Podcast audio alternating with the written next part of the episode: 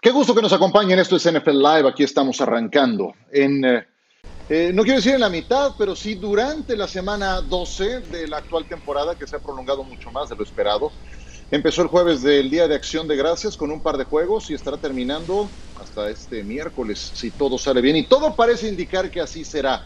Acaba de reportar Jameson Hemsley de ESPN.com que los Ravens no han tenido pruebas positivas este martes primer día después de nueve jornadas consecutivas con al menos un positivo y se dirigen al aeropuerto para tomar un vuelo que hace cinco días debieron tomar con dirección a Pittsburgh, Pensilvania, para enfrentarse a los Steelers. Saludo con mucho gusto a mis compañeros.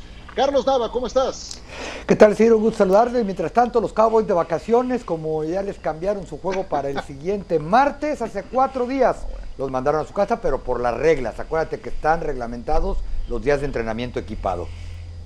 Ah, caray, ahí sí no aplica lo de unas merecidas vacaciones, por favor. No, no, no, no, ¿de qué estamos hablando? Eh, Miguel Pasquel, ¿cómo te va? Muy bien, Ciro, tapa gusto en saludarte. Y algo interesante que platicamos en la Junta de Producción, Ciro, es que los Steelers van a jugar tres partidos en 11 días. No recuerdo algún equipo que haya hecho esto de jugar tantos juegos en pocos días. Veremos cómo le va si siguen con el invicto. Un equipo que además tuvo que quemar su semana de descanso en la jornada 3, no por su culpa, por los positivos que se presentaron en los Titanes de Tennessee. Pero bueno, hablemos de los Steelers y también de los Kansas City Chiefs, porque aquí están los dos mejores equipos de la conferencia americana. Uno invicto, los Steelers, el otro con una derrota. Vean los juegos cerrados de estos dos equipos, es decir, definidos por ocho o menos puntos. Los Steelers con un volumen de puntos inferior al que han tenido los Kansas City Chiefs. Aquí nos encontramos treinta y tantos puntos, como pueden ver, contra Raiders, contra Panthers, eh, contra los propios Raiders en eh, dos ocasiones. Del lado de los Steelers son más bajos en cuanto a puntos anotados. Y yo les eh, quiero preguntar, antes presentamos el panorama de la postemporada, donde los Steelers siguen siendo el mejor sembrado. Kansas City está a medio juego de distancia y esa va a ser una de las grandes incógnitas que se estarán despejando en las próximas jornadas. Eh, los Pittsburgh Steelers, aunque son el último equipo invicto, eh, dejan algunas dudas por cómo han ganado sus partidos. Yo les quiero preguntar a mis compañeros, antes de que me den su teoría de ese tema, es en una sola línea que tienen que responder. Imagínense que el pase al Super Bowl se define el siguiente fin de semana y lo juegan Kansas City contra Pittsburgh. ¿Quién lo gana? Dime nada más quién lo gana. Ramiro Pruneda. No porque sea un equipo que esté sobrevalorado, porque gana sus encuentros algo limitados, pero la demostración ofensiva ha sido extraordinaria con Patrick Mahomes, Tyree Hill, Travis Kelsey. Travis Kelsey, que siendo una hora cerrada está cerca de llegar a las mil yardas. Con eso es más que suficiente. Ok, solo era quien ganaba, Ramiro Pruneda. No te había saludado, así es de que te la perdono. Gana Kansas City, según tú. ¿De acuerdo? ¿Quién ganaría ese partido, Miguel Pasquel? Eh, estoy de acuerdo con Ramiro, voy con los Chiefs. Para mí es el número uno ahorita de la NFL, correcto. Ok, ¿quién ganaría un tiro directo este fin de semana? Carlos Nava, dime. Pues estoy de acuerdo con mis compañeros, por supuesto, ah, que los Kansas City Chiefs. Tenemos consenso, entonces, ¿me quieren decir por qué? Si los Steelers son invictos, si los Steelers tienen mejor defensiva, provocan más capturas de coreback, tienen un coreback más experimentado, ¿por qué? Se está sobrevalorando a Kansas City y todo lo contrario con Pittsburgh. ¿Cuál es la explicación, Tapa? Bueno, muy fácil, ¿no? Una, los Steelers están invictos. Quizá los rivales no han sido del mismo tamaño que los que ha enfrentado Kansas City, o tú lo acabas de decir. Las victorias no han sido tan contundentes, pero ojo, ¿eh? Kansas City jamás va a estar sobrevalorado. Tomamos en cuenta que tienen una defensiva más que aceptable. Una ofensiva que promedia más de 31 puntos por partido, que es lo que al final cuenta. Y finalmente son uno de los cinco mejores equipos en recuperación de balón. Es decir, su defensa se puede doblar, no se rompe y le da la oportunidad en campo corto a su ofensiva encabezada por Pat Mahomes, que por cierto es el mejor jugador que hay en la NFL, para ganar partidos de fútbol. En cambio, los Steelers, pues quizá prácticamente están ganando con, solamente con defensiva. ¿Por qué Kansas City y no Pittsburgh, Miguel?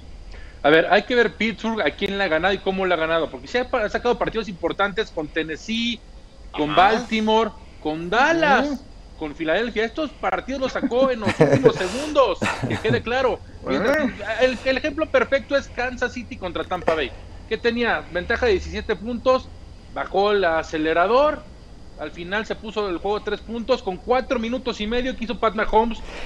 Pasó fácilmente el reloj, hizo dos primeras y dieces que tenía que hacer y tan tan se acabó. Pat Mahomes mm. está jugando con la liga, se está riendo de la liga, está haciendo exactamente lo que quiere. No entendí nunca la comparación de esos finales cerrados con Dallas y con Filadelfia y Kansas contra Tampa Bay. Sinceramente, como que me, me, quedó fuera de lugar. Tampa Bay es un gran equipo, lo daban muchos como favoritos para llegar incluso al Super Bowl, final de conferencia.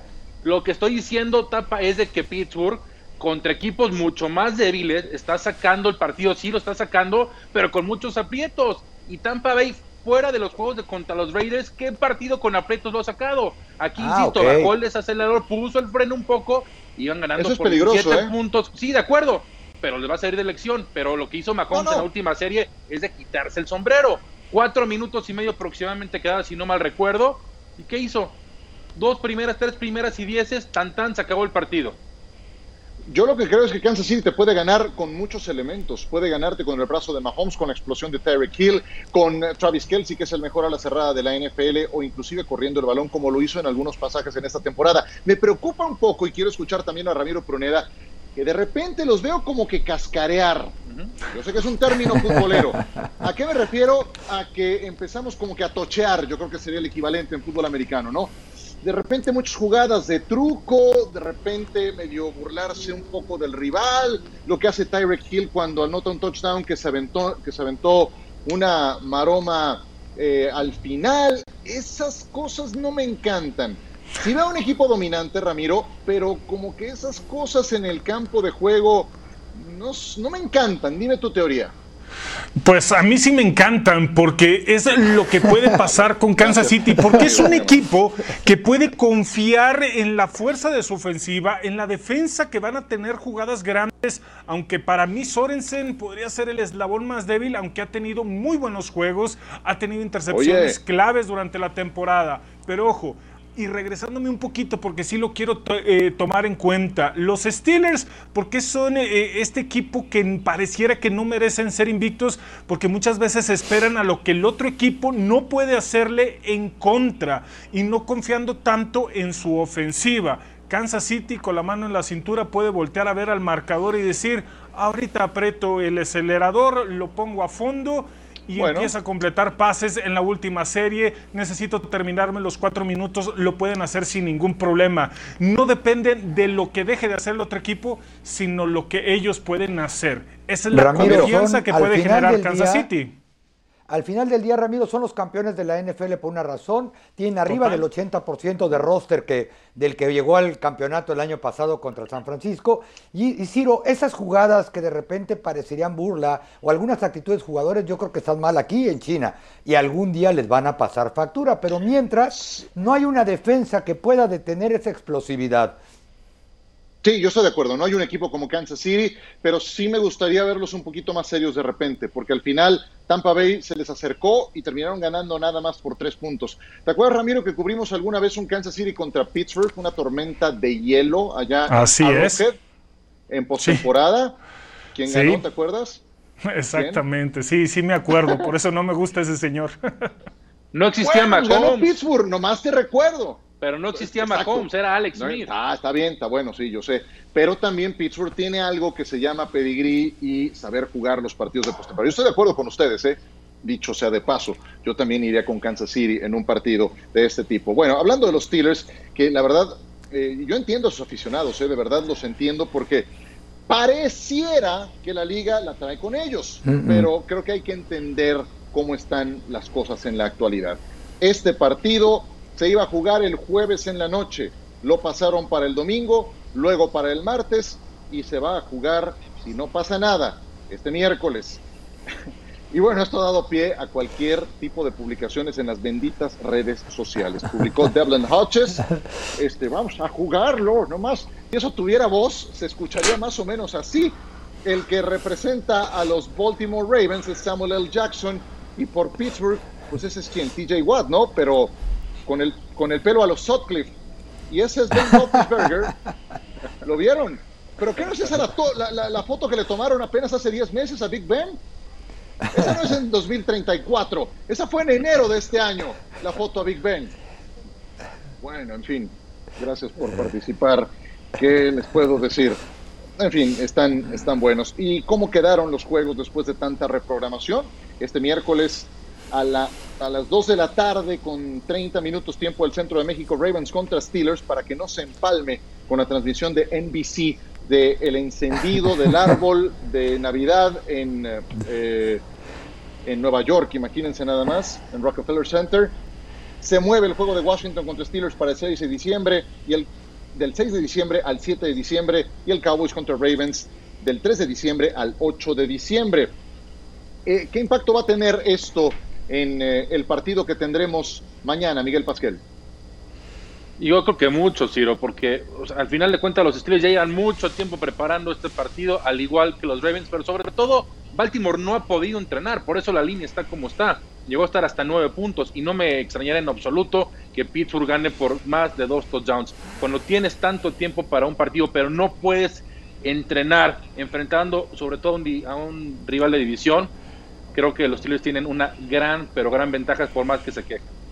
Sí, pero el tema aquí ahora es la congestión de partidos que va a tener Pittsburgh para los próximos, que son 12 días, ¿no? 11 eh, días.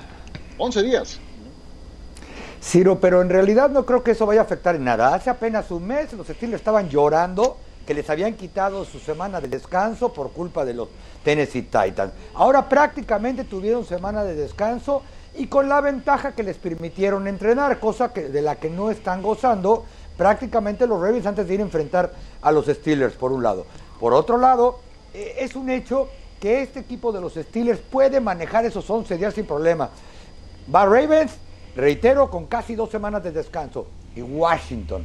Al final del día este equipo podría eh, ganar ese juego sin despeinarse siempre y cuando hagan lo que han estado haciendo, jugando defensa, porque la fortaleza de Washington es precisamente la defensiva y no, no ofensiva. Y ojo, eh, los, Dallas Cowboys Acabaron más que despeinados, ¿eh? no, es cierto, pero ahora desgreñados. Más, más, descanso. Acabaron desgreñados. Y, Dallas ha tenido periodos iguales o similares a esos por el famoso partido del Día de Acción de Gracias, que los Cowboys odian jugar. Esta semana se los habían acomodado bien porque iban a jugar hasta el jueves, pero ellos han tenido casi cada año tres o cuatro partidos en el transcurso de tres semanas. Ramiro cabe el argumento de que la liga no ha sido equitativa y que le ha cargado la mano a Pittsburgh? No, para nada. Y si no, pregúntele a Denver qué fue lo que pasó con ellos al momento de fallar el protocolo. ¿Qué pasó con Tennessee? ¿Y qué ha pasado con los 49 de San Francisco, entre otros equipos que han perdido jugadores y la liga está siendo equitativa hasta donde yo lo veo? Por cómo ha tratado en cuanto a las multas en toda esta situación. Ahora bien, los Steelers no se pueden estar quejando de estos 11 días, que si le están cambiando, que si van a jugar en el 2036. Quieren que sean valorados por su récord, calladitos y trabajando y ganen los tres juegos en estos 11 días. Porque, ¿qué van a decir si el juego está muy apretado y ganan por tres puntos a Baltimore, que no tiene a su coreback estrella, que viene de ser el MVP, y todas las ausencias que va a tener? Que sigan siendo valorados cuando no pueden ganar por un amplio margen. Apenas las últimas dos semanas lo hicieron y contra equipos que llevan récord perdedor. Así que a trabajar es lo único que tienen que hacer en este momento y no andar con esas declaraciones. El coach Parcel solía decir que eres lo que tu récord dice que eres. Y ellos si le ganan a Baltimore, van a estar 11-0 y van a seguir siendo el equipo con la mejor marca de la NFL. Nada más hay que dejar claro, ¿eh? porque ya, es la segunda vez que les hacen esto, ¿eh? Es la segunda vez, ya les lo hicieron contra Tennessee y ahorita contra Baltimore. Ya le dieron otro Entonces hay que dejarlo claro, entiendo la molestia de Pittsburgh. Sí, ok. Sí, y como sea, siguen siendo, eh, siguen teniendo ventaja para el partido de mañana. Van a ser locales, pudieron entrenar con normalidad y los Baltimore Ravens bajaron su lista de inactivos por COVID de 20 jugadores, 20, incluidos 10 titulares, a 16 jugadores, porque al fin hoy pudieron activar a estos jugadores, a Brandon Williams, a Tracy McSorley a Tavon Young y a Khalil Dorsey. Ellos salen de la lista COVID, pero sigue estando Lamar Jackson, Mark Ingram, J.K. Dobbins y algunos otros titulares de la defensiva. Entonces, Baltimore al fin hoy no tuvo pruebas positivas, terminando una racha, como decíamos al inicio, de seis días con al menos un jugador positivo. ¿Y qué ocurrió con los Broncos de Denver? Pues los Broncos también se, quejan de que la liga no tuvo la misma consideración que sí tuvo con los Baltimore Ravens con ellos. Eh, los eh, Broncos fueron forzados a jugar su partido contra los Santos de Nueva Orleans y hoy surgieron estas declaraciones de la madre de Drew Locke. Aquí está la verdad, dijo la madre de Locke. Drew y los demás quarterbacks pidieron permiso para ver video de su siguiente rival. Fueron a las instalaciones de su, en su propio tiempo para trabajar más. Su liderazgo, que parece estar en duda para algunos, los llevó a esta situación. Este es un grupo de cuatro jugadores que dieron negativo ese día y están con su gente. Bajaron la guardia, no usaron máscaras todo el tiempo que estuvieron en su entorno socialmente distanciado. Es desafortunado, pero no para condenarlos. Ah, y por cierto, él no tiene COVID y tampoco era quien lo tenía. Preguntemos a aquellos en la NFL que sí lo tienen. ¿Qué tan seguros estaban? ¿Quién estaba en su entorno? que no debería haber estado o simplemente no usaban sus máscaras todo el tiempo, publicó la madre de Drew Locke.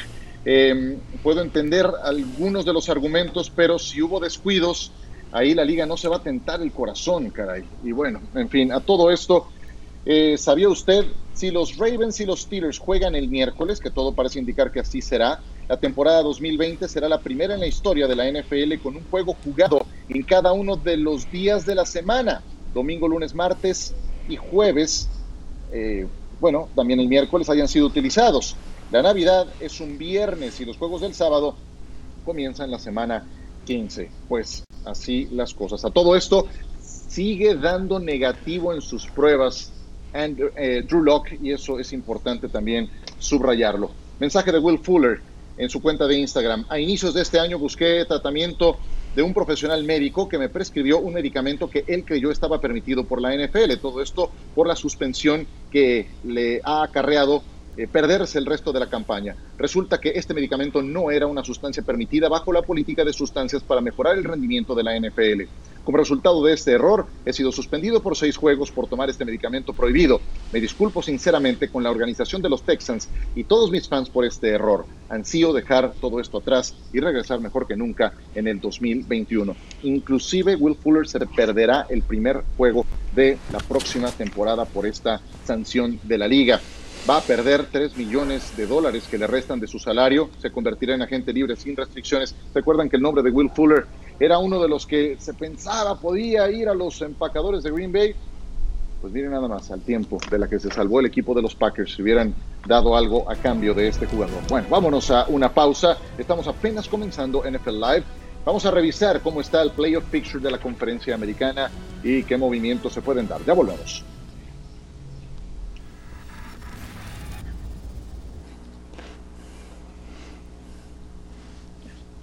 Los Colts se encontraron con un ferrocarril llamado Derek Henry que les corrió 27 veces el balón para 178 yardas. 140 de esas 178 llegaron en la primera mitad y tres anotaciones. Fue un fue un auténtico tractor Derek Henry imparable en ese partido ante los Colts que se quedan con siete ganados y cuatro perdidos. Tennessee toma el control de la división sur de la conferencia americana. Esta fue la segunda confrontación directa entre Titans y Colts en un lapso de tres jornadas. Para Titans viene el partido contra Cleveland y luego para Indianapolis viene la visita a los Houston Texans. ¿Cómo quedan entonces las cosas en la conferencia americana al corte del día de hoy?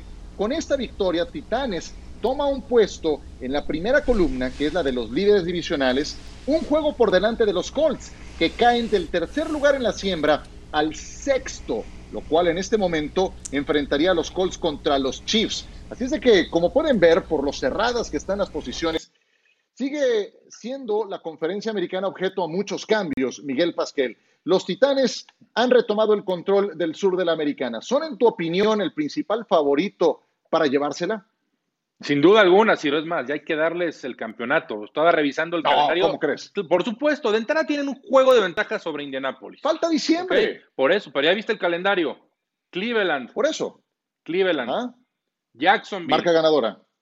Ok. Esos, tres, esos son tres ganados prácticamente seguros. Y luego, Green Bay. sí creo que pierden con Green Bay y le acaban ganando a Houston. De sus últimos cinco, yo sí creo que ganan cuatro, mientras que Indianapolis la tiene más difícil. Dos juegos con Houston que no van a ser fáciles. Les queda Pittsburgh también por ahí. Yo sí creo que hoy en día podemos decir que Tennessee es el campeón de esa división.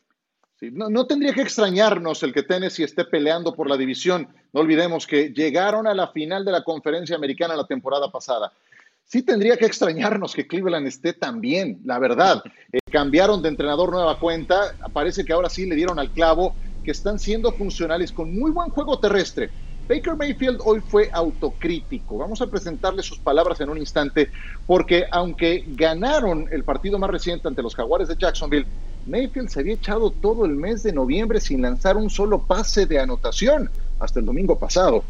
Esto fue lo que dijo, sé que puedo ser mejor y lo haré. El trabajo no está terminado, queda mucho por delante, tenemos marca de 8 y 3 y estamos satisfechos. Esa es la mejor parte del equipo. Los perros, como les dice John Sutcliffe, ¿qué tan peligroso puede ser Cleveland, Ramiro Proneda, si Baker Mayfield cumple con estas palabras que acabamos de leer? Efectivamente, pueden ser muy peligrosos, pero quiero revisar el calendario. Les falta Tennessee, Baltimore, Gigantes y Jets. Creo que pudieran ganarlo sin ninguna complicación o de una manera no tan complicada. Y cierran con Pittsburgh. Si de estos cinco juegos ellos logran ganar tres juegos, no me importa si le ganan a Tennessee, Baltimore o a Pittsburgh, cualquiera de esos tres que puedan llegar a ganar, los va a meter a playoff. Y tal vez en el juego divisional o en el juego de comodines, en este caso va a ser muy peligroso. Tan es así que yo los vería como ganador si logran estas tres victorias en los últimos cinco juegos. Así que juegan la división, pero hasta ahí se quedarían. Respóndeme muy breve, con un sí o no y por qué en un enunciado. ¿Crees que Baker Mayfield dé ese paso adelante del que habla? Sí, tiene muy buen respaldo con sus corredores. Ese es el punto corredores. En noviembre había lanzado para 122, 132 y 204 yardas en sus partidos contra Raiders, Houston y Filadelfia. Tampoco es que hayan jugado contra Kansas City, contra Pittsburgh, no perdamos de vista eso. Bueno, vamos a ver ahora los standings de la división este de la conferencia americana, donde Buffalo, que ha estado en playoffs dos de las últimas tres campañas, no olvidemos eso, es el líder con su marca de ocho ganados, tres perdidos. Va a visitar a San Francisco, no te puedes confiar contra los Niners. Aparte es un viaje larguísimo de costa a costa. Miami está un juego atrás y los, los Patriotas son los Patriotas. Cinco ganados, seis perdidos, ahí siguen estando. Entonces te pregunto, Tapa, ¿de quién es, de quién más se debe de cuidar Buffalo? ¿De los Dolphins o de los Pats?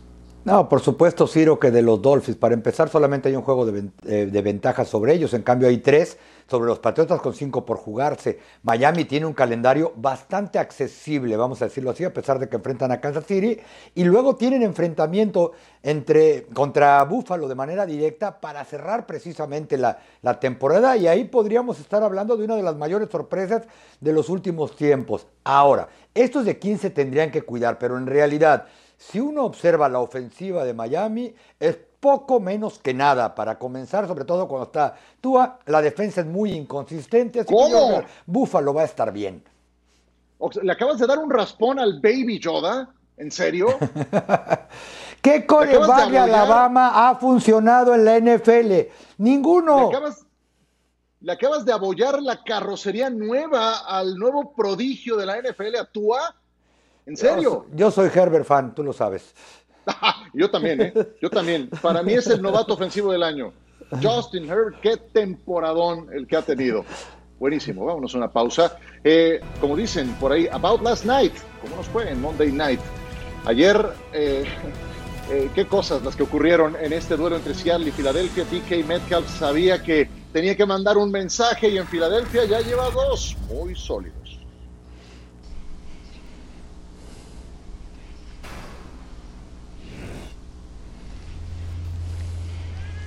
Night Football les presentamos lo que ocurrió entre Seattle y el equipo de Filadelfia. Si había alguien motivado de ese grupo de jugadores, no nada más era Russell Wilson, era DK Metcalf, porque Filadelfia lo pudo reclutar en el draft del año antepasado y lo dejó ir. Vean nada más a Russell Wilson, pase, ¿a quién más? A DK, andaba encendido tapa ayer.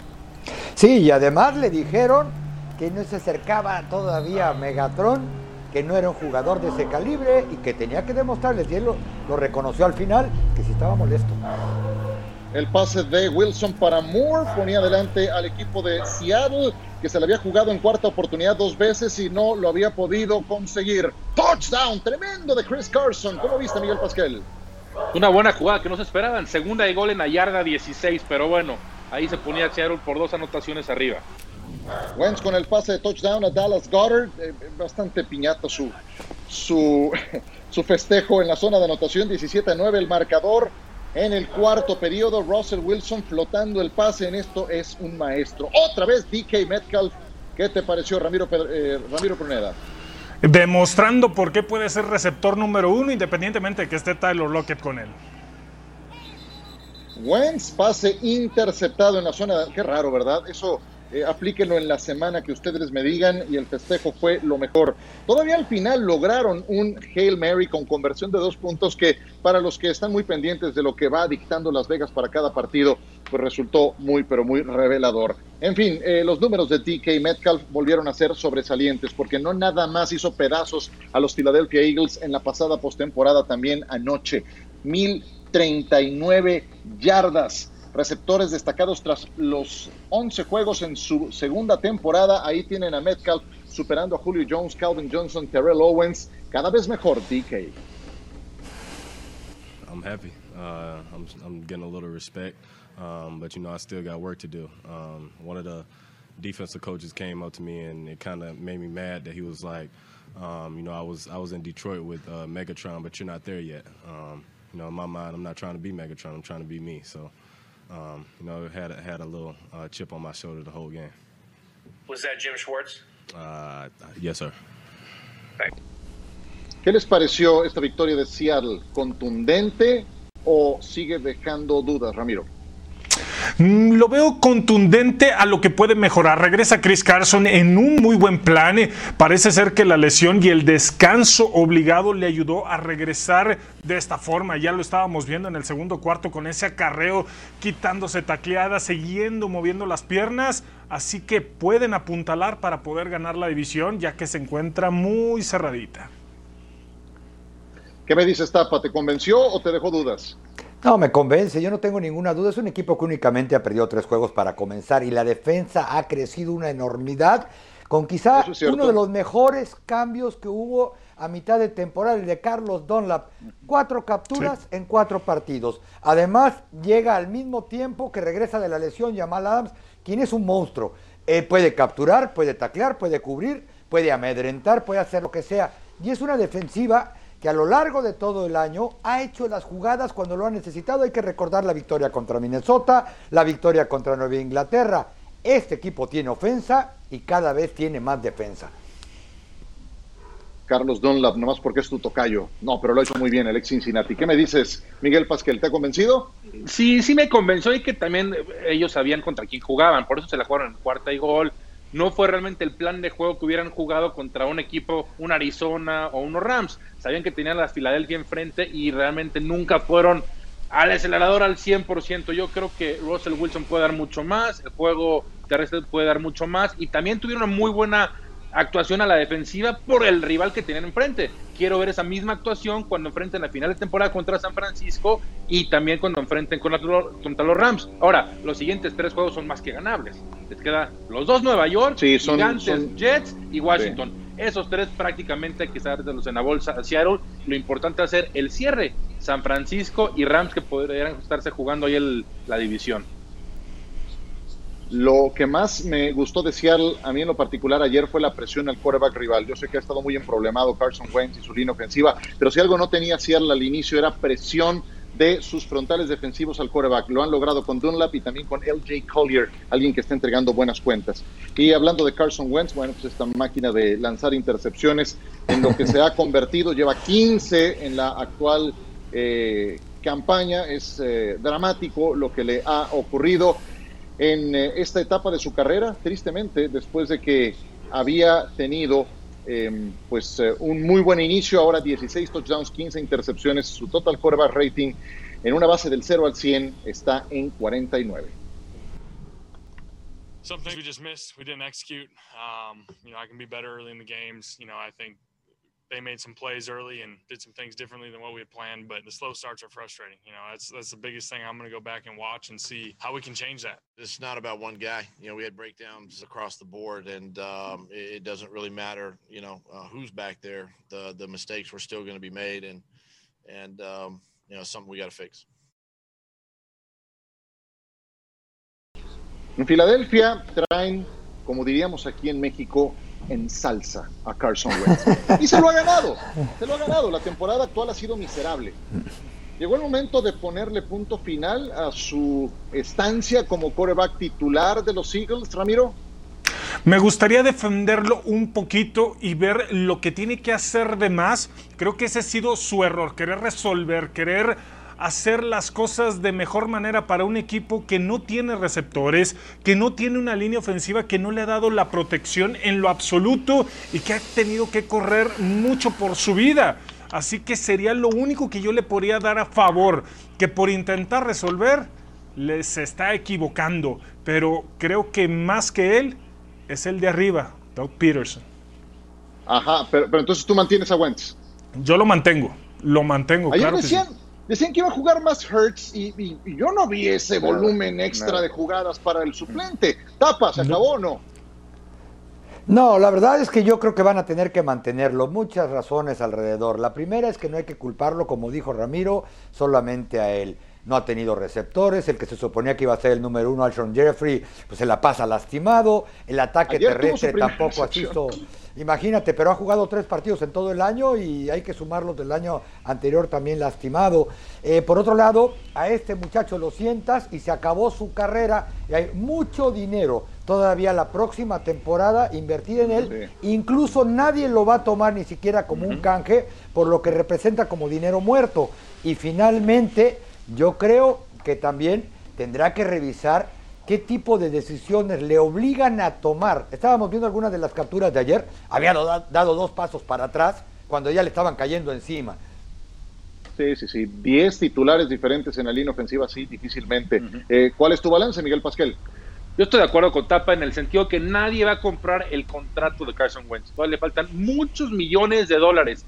Y algo muy interesante, Ciro, que estaba leyendo en la mañana, fuentes cercanas al equipo estaban diciendo que la contratación o la selección de Jalen Hurts le pesó mucho y le ha ganado la presión y por eso no se ha podido desarrollar o no ha podido actuar como lo había hecho en años anteriores. Pero por supuesto yo le doy la, oportunidad a Jalen Hurts. Tú ya sabes hoy en día qué te espera con Carson Wentz. Todavía tienes una poca probabilidad de ganar la división. El calendario no es absolutamente nada fácil. Te queda, te queda Arizona, te queda, te, queda Green Bay, te queda, si no recuerdo, es Green Bay, Arizona, en fin, Dallas, ir a Dallas, reciben a Washington bueno. y, y Nueva Orleans. Bueno. En fin, tiene un calendario muy difícil. Carson Wentz no te ofrece ya nada porque ya tienes una muestra suficientemente grande. Dale la oportunidad al novato. Así lo digo yo. ¿Y deja 100 millones de dólares en el, en el banco? Sí, al final de cuentas, es lo que, ¿se acuerdan lo que hizo Seattle con Russell Wilson? Cuando quieren a Max Flynn el coro no, va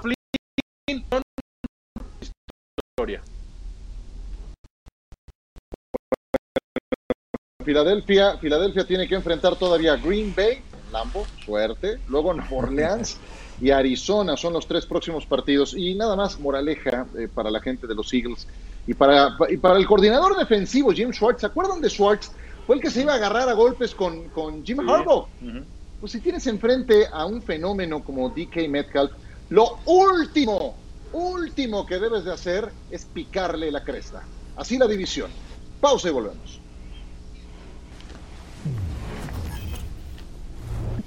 Vamos con las 10 mejores de la semana. Aquí comenzamos con el top 10. Evan Ingram para comenzar es la número 10.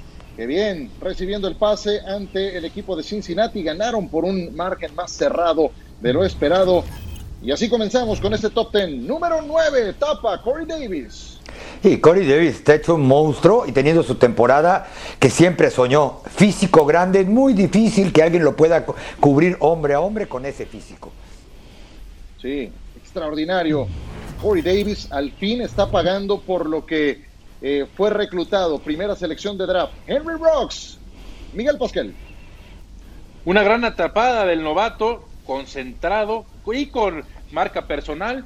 Y bueno, una gran una gran atrapada del novato con marca personal 1 a 1. Hasta la yarda 1 se fue Terry McLaurin en el número 7, Ramiro. Este gran pase de Logan Thomas a Terry McLaurin sorprendió a todo mundo y es lo que debe de empezar a arriesgar Washington y creo que este resultado pone feliz hasta cierto punto a nuestro amigo Michael Pascal.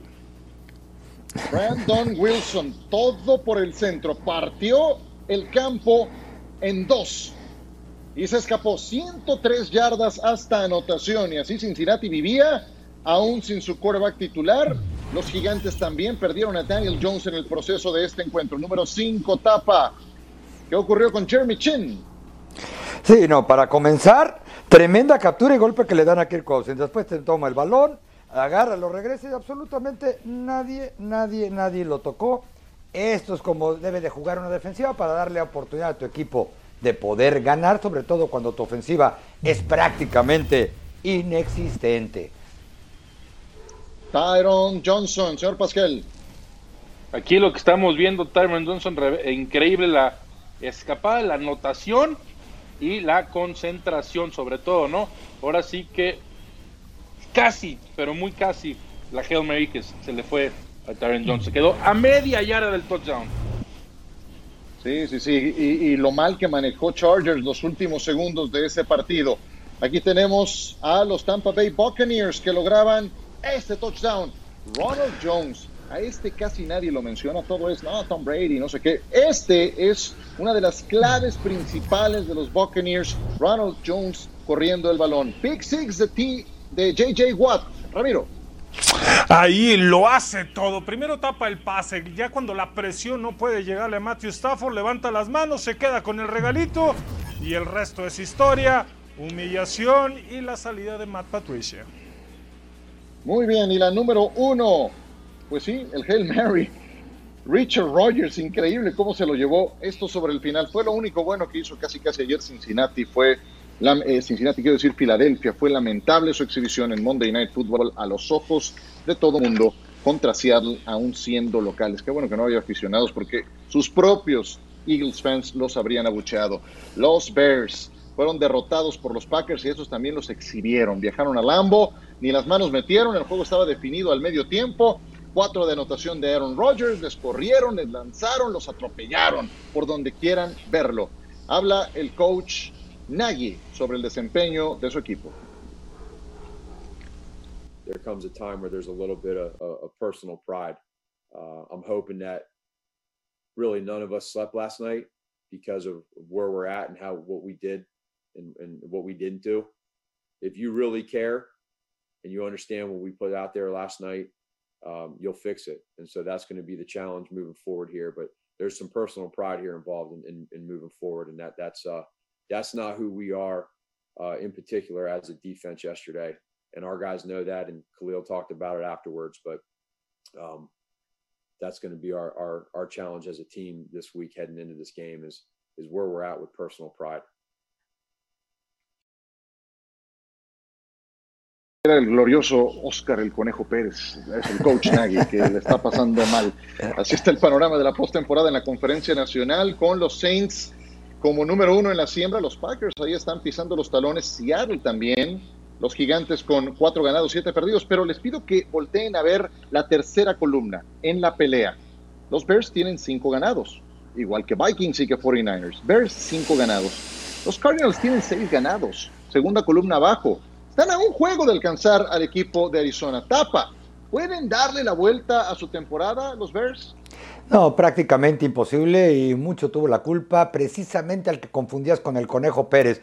¿Cómo se le ocurre cambiar de coreback precisamente cuando el equipo estaba invicto a medio partido? Eso mandó un muy mal mensaje de ambos lados del balón. La defensa lo sostenía, pero contra equipos importantes la defensa se ha doblado y acabas de mencionar lo que les hizo Aaron Rodgers finalmente. También hay reportes de que ya hay fricción entre los jugadores de ofensiva contra defensiva, porque la ofensiva con Nick Foles, a pesar de aquella vez contra Atlanta y todo el cuento de él, es inexistente. En cambio, Minnesota ha ganado cuatro de los últimos cinco, cada vez juega mejor y cada vez se parece más al equipo que pensamos iba a estar compitiendo por el liderato de esa división.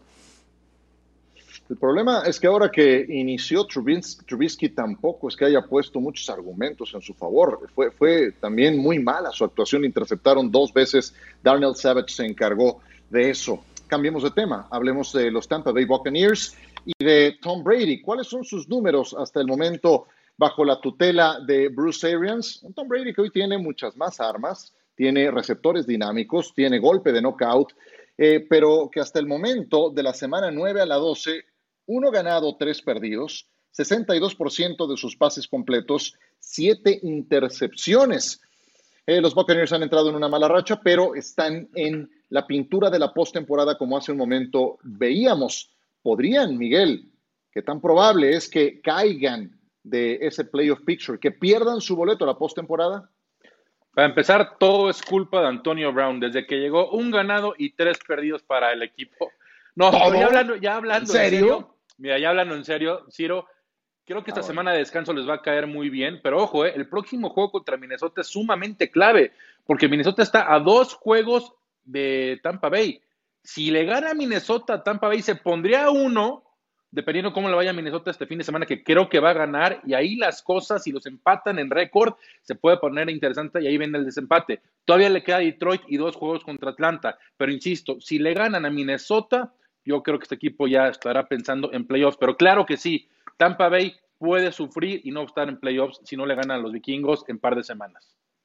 A mí me preocupa lo que quieren Bruce Arians y Byron Leftwich y lo que puede entregar Tom Brady. Tom Brady es como cirujano, va poco a poco eh, destazando a las defensas rivales y estos quieren pases profundos, viva la vida, eh, Jerónimo, más de 20 yardas, y eso no va no es lo, de Brady. acostumbrado. Exactamente, tú lo has dicho, Miguel Pasquel.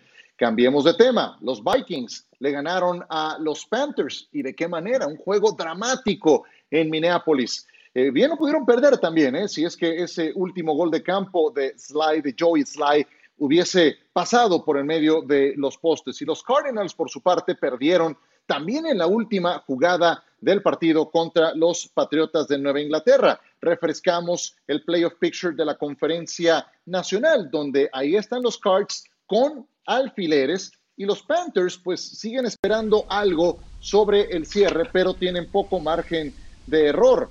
Eh, yo les preguntaría en relación a los Vikings y a los Cardinals. Ramiro, en tanto vemos el calendario que les resta a estos dos equipos.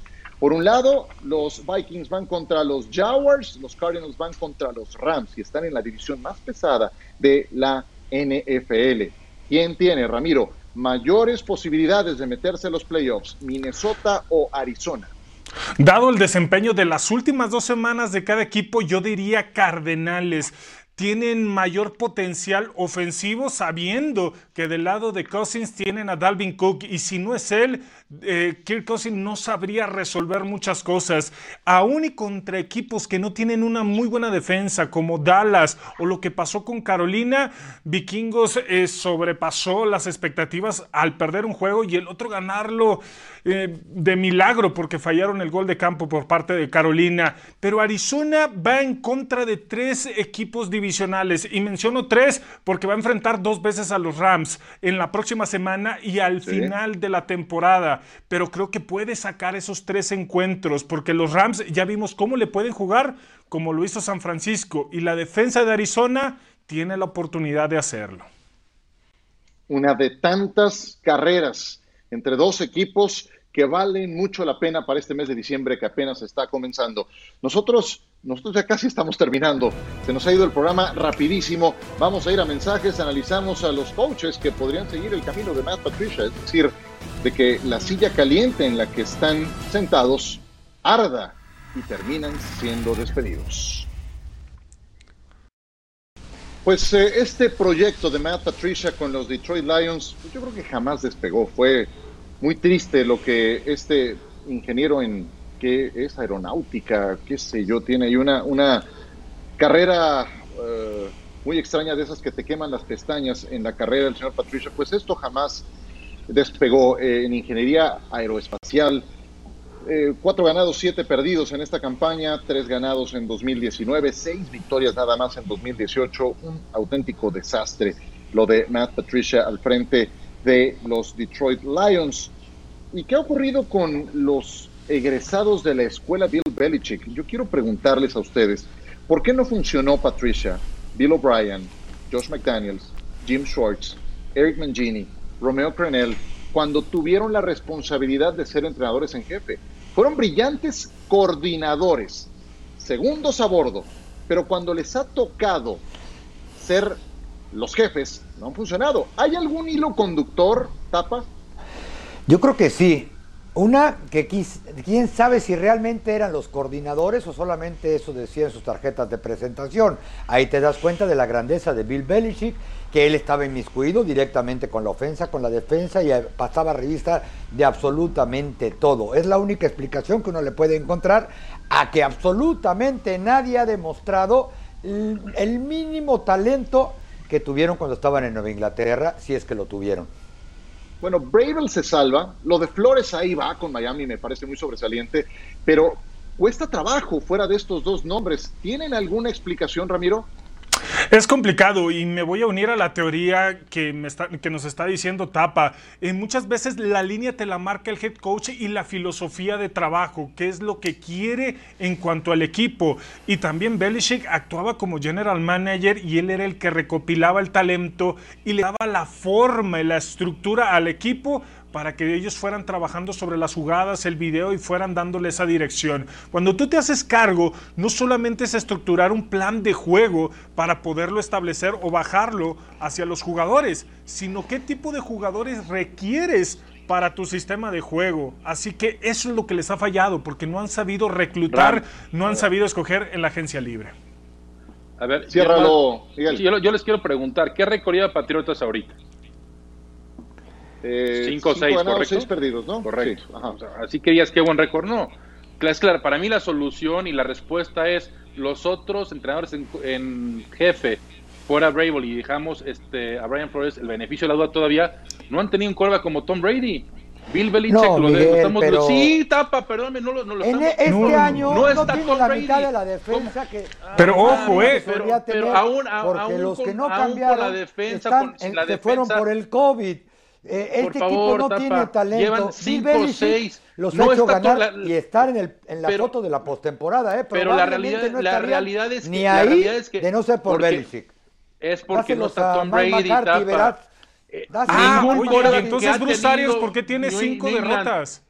Entonces, ¿por qué Tom Brady? Porque no lo ha sabido ¿Qué, manejar qué Bruce récord lleva- Arians. qué- qué re- qué Entonces- récord lleva- qué re- eh, Ramiro, ¿qué récord lleva Tampa Bay? Nada más recuérdame, por favor.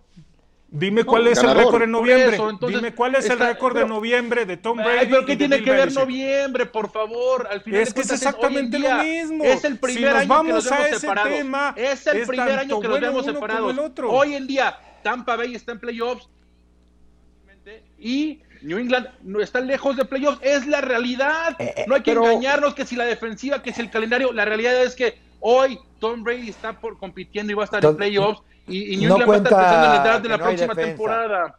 Sí, Pero yo, ¿saben qué? pero no creo que haya Yo- sido una diferencia importante. Yo nada más, yo, yo más bien pensaba que lo podíamos dirigir hacia si era un buen maestro Belichick. No tengo duda que lo es en el momento de aplicar. Sí lo es. Pero en la parte didáctica, ahí es donde tal vez eso se deba. Pero bueno, en fin, será un tema para retomarlo porque bien que se me prendieron. Ya nos vamos, señores. Gracias, Ramiro Pruneda. Gracias, Carlos Nava. Gracias, Miguel Pasquel. Les mando un abrazo y aquí nos saludamos muy pronto. Qué falta de respeto, Miguel, hacia Belichick.